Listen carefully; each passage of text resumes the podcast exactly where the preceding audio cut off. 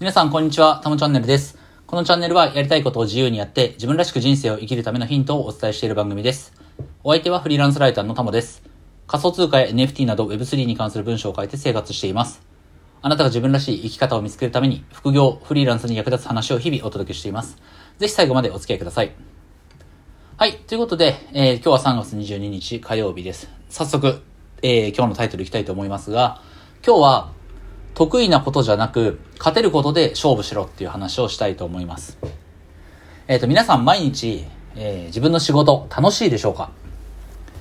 この質問に全力でね、イエスと答えられる人は今日の配信は聞く必要はありません。勢い余っていいねボタンだけ押してもらって、スマホ閉じてもらって結構です。でね、毎日仕事楽しくないなとか、会社行くと、行くの嫌だなと思ってる人、ようこそ、ともチャンネルへ。今日の配信はね、あなたのために頑張って喋りたいと思います。まあ、茶番はこれくらいにして本題に行きましょう。はい。えー自分の好きなこと、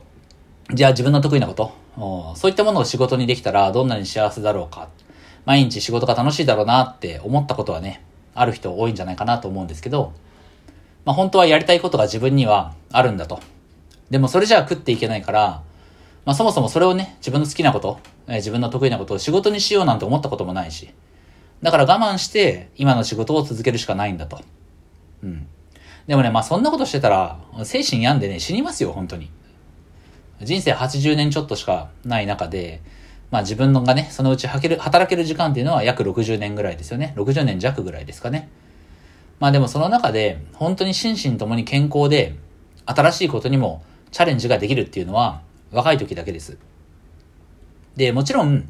40, 40代、50代になっても、新しい挑戦をしている人、中身はまだまだ若いなって思える人はね、これはたくさんいますよね。でも、僕がフリーランスになる前、12年間ぐらい会社勤めをしてきた中で、ほとんどの人は30代半ばを過ぎたあたりから、自分の人生こんなもんかなって諦めの気持ちが出てくるみたいなんですよね。でも、まあ、そんな人であったとしても、まだまだ遅くないんですよ。今日が人生で一番若い日なんですから、今この瞬間から挑戦すればいいだけの話なんですよ。でもこう言うと、ほとんどの人が、まあ、こんな風に思うんですよね。挑戦挑戦って言うけれども、一体何をやっていいかわからない。いや、もうこれは本当にその通りで、何やればいいか分かればね、苦労しないんですよ。で、そこで今日の冒頭の話なんだけど、自分の好きなこと、得意なことを仕事にできたら幸せだろうなって思うんだけど、まあでもそれもままならないし、うん、まあ何かモヤモヤを抱えながら、一日、また一日っていう風に時間は過ぎていくんですよね。で、そんな人に今日は伝えたいんですよ。あなたが少しでも何かに挑戦したい。新しい世界で新しい仕事をしたいと思うならば、やるべきことは一つ。それは、あなたが勝てる仕事をやれ。そういうことなんですよね。で、一つ大事なことがあって、あなたが勝てる仕事っていうのは、必ずしもあなたが得意なこととは一致はしません。いいですか？これすごい大事で、みんな自分のね、得意を活かせる仕事に就けば、勝てると思ってるんだけど、必ずしもそうじゃないよってことなんですよ。で、僕の話をすると、割とね、昔から社交的っていう風に言われてきたんですよね。初対面の人ともすぐに話せるし、例えばその、新卒で入った生命保険会社では、内定者時代にね、内定者をこう集められた、あの、集めた懇親会に参加したんだけれども、その場でも、初対面の、まあ、会社の部長クラスの人ともね、普通に話をしてたんですよ。なので、近くにいた係長とか課長クラスの僕のリクルーターの人がね、めちゃくちゃ驚いてたんですけれども、で、まあその後転職して学習塾で働いた時も、まあ生徒保護者とはもちろん、あの、あとは他の部署の人ともね、かなり円滑にコミュニケーションを取ることができて、他の部署のね、若手の子からも、まあタモさんはとても話しやすいと。あの、タモさんって本名じゃないですけれども、まあ話しやすいと。うん。他の部署の人からもそういうふうに言ってもらって、まあきっとそういった部分も評価されて、まあ会社の部分、幹部にまでなったんじゃないかなっていうふうに思うんですよね。まあわかんないですけど。で、今はこうしてラジオで喋ってて、まあ話が、をするのが上手かどうかわかんないけれども、まあ確かにこの人は喋ることには慣れてるんだろうなっていう程度には、思ってもらえる程度にはペラペラと喋ってるとは思うんですよ。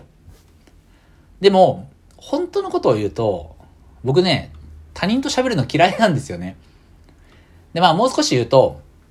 本当に自分が心を許せる人だったら何にも問題ないんですよ。問題ないけど、そこまで踏み込んだ関係じゃない人とのコミュニケーションって、実はめちゃくちゃ疲れて嫌なんですよね。で、これでも当たり前のことで、社交性が高いっていうことは、つまり本当は自分と合わない人ともスムーズにコミュニケーション取れるってことじゃないですか。で、実際多分僕そういったタイプなんですよ、きっと。なので、あの、心の中では、本当はね、本当は心の中では、今この人はどんなこと考えてるんかなとか、今この発言したらまずいかなとか、さっき言っちゃったこの一言余計だったかなとかね、そんなことばっかり考えて、すごい疲れるんですよ。だから僕は、喋ること自体、あの、と、コミュニケーション自体は得意かもしれないんだけど、それは僕にとっては実は辛いことで、辛いことだからこそ、それを続けてても勝てないんですよね。つまり、あなたも大切なのは、あなたが得意なことじゃなくて、あなたが勝てる仕事をやること。これが幸せな仕事人生を送る上で最も大切なことなんですよね。じゃあ自分が勝てる仕事って一体何なのかって。これを探すのは非常に難しい。うん、それがわかんないから困ってんじゃねえかっていう声は聞こえてきそうなんだけれども、なので、ここでは具体的にね、あなたがやるべきことを言います。もうやるべきことは一つだけ。今の仕事で、あなたが他の人よりも少しでも成果を残せたこと、結果が出たこと。一番じゃなくてもいいから、他の人より秀でてるなっていうふうに自分は思えること。これを紙に書き出してください。これは決して会社から評価されてるかどうか、評価してもらってるかどうかは全く関係ない。会社が評価してくれるのは、会社の事業の本筋に沿った結果しか評価されません。その周辺にあるね、付随する結果っていうのはぶっちゃけ評価してくれないんですよ。で、僕の場合は、数字の分析とか、あとはその数字に基づいた資料作りが、これが圧倒的得意だったんですよね。で、その数字をまとめた上で、文章でその分析結果を表現することもすごい得意でした。で、その直近で働いてた学習塾、もうそっちでは、もうどう考えても、僕以上に的確に数字の資料を作れる人いなかったんですよ。上司の意図も汲み取って、どんな構造で、どんな順番で数字を並べるのがいいのか。論理的にそれを考えた上で、エクセルで表現する。文章で表現すると。もうそれが僕以上にできた人は前の会社にはいません。うん。で、僕がそのスキルを身につけたのは、さらに一つ前の生命保険会社にいた時なんですよね。なんだかんだ言ってその会社は、政府は、えっと、日本でトップクラス規模のね、会社だったんで、まあ、超絶優秀な人たちがいたんですよ。本当に優秀な人たちが多くて。で、その中で、まあ、数字の分析については死ぬほどね、揉まれたんで、まあ、普通の人ではとてもできるレベルじゃないものがね、そういった仕事が、まあ僕はできるようになりました。で、そして何よりね、その、僕にとって、そういうふうに論理的に考えて数字をまとめたり、文、文章を書いたりするっていうことは楽しいんですよ。だって結果が出るから。うん。だから僕が自分の仕事にすべきはそういった仕事だったんですよ。でも、そのスキルって学習塾では役には立つんだけど全く評価はされないんですよ。なぜならば塾で必要なのは成績のアップと売り上げのアップだからなんですよね。そこにおいては僕のスキルは武器にならないんですよ。営業が得意な人。まあ、塾で言うと生徒を獲得してくること。うん。生徒を、えー、たくさん、あの、塾にね、入塾させること。うん。そういった人に対して、その人がもっと成績を上げられるように、見やすい数字の資料を提供することはできるんだけども、僕自身がその数字を使って自分の数字を上げられる力があるかっていうと、これはないんですよ、僕には。僕は数字作りは好きだけど、人を動かして、周りを動かして、心を動かして数字を上げるっていうことはめちゃくちゃ苦手だった。だからこれはどう考えても、ここは自分のスキルで勝てる環境ではない。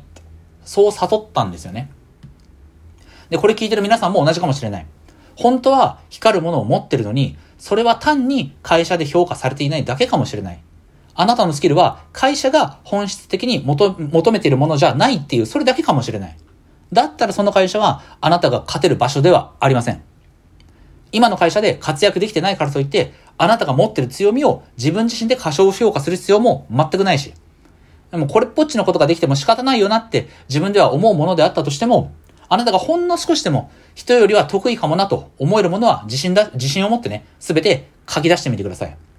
そして、それが求められる仕事を頑張って探す。うん。そうやって見つけた場所っていうのは、きっとあなたが勝つことができる環境、あなたが活躍することができる、幸せに生きることができる環境だと思います。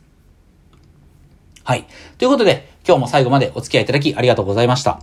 このラジオでは、あなたが自分らしい生き方を見つけるために、副業、フリーランスにまつわる役立つ話をできるだけ毎日配信しています。ぜひフォローよろしくお願いします。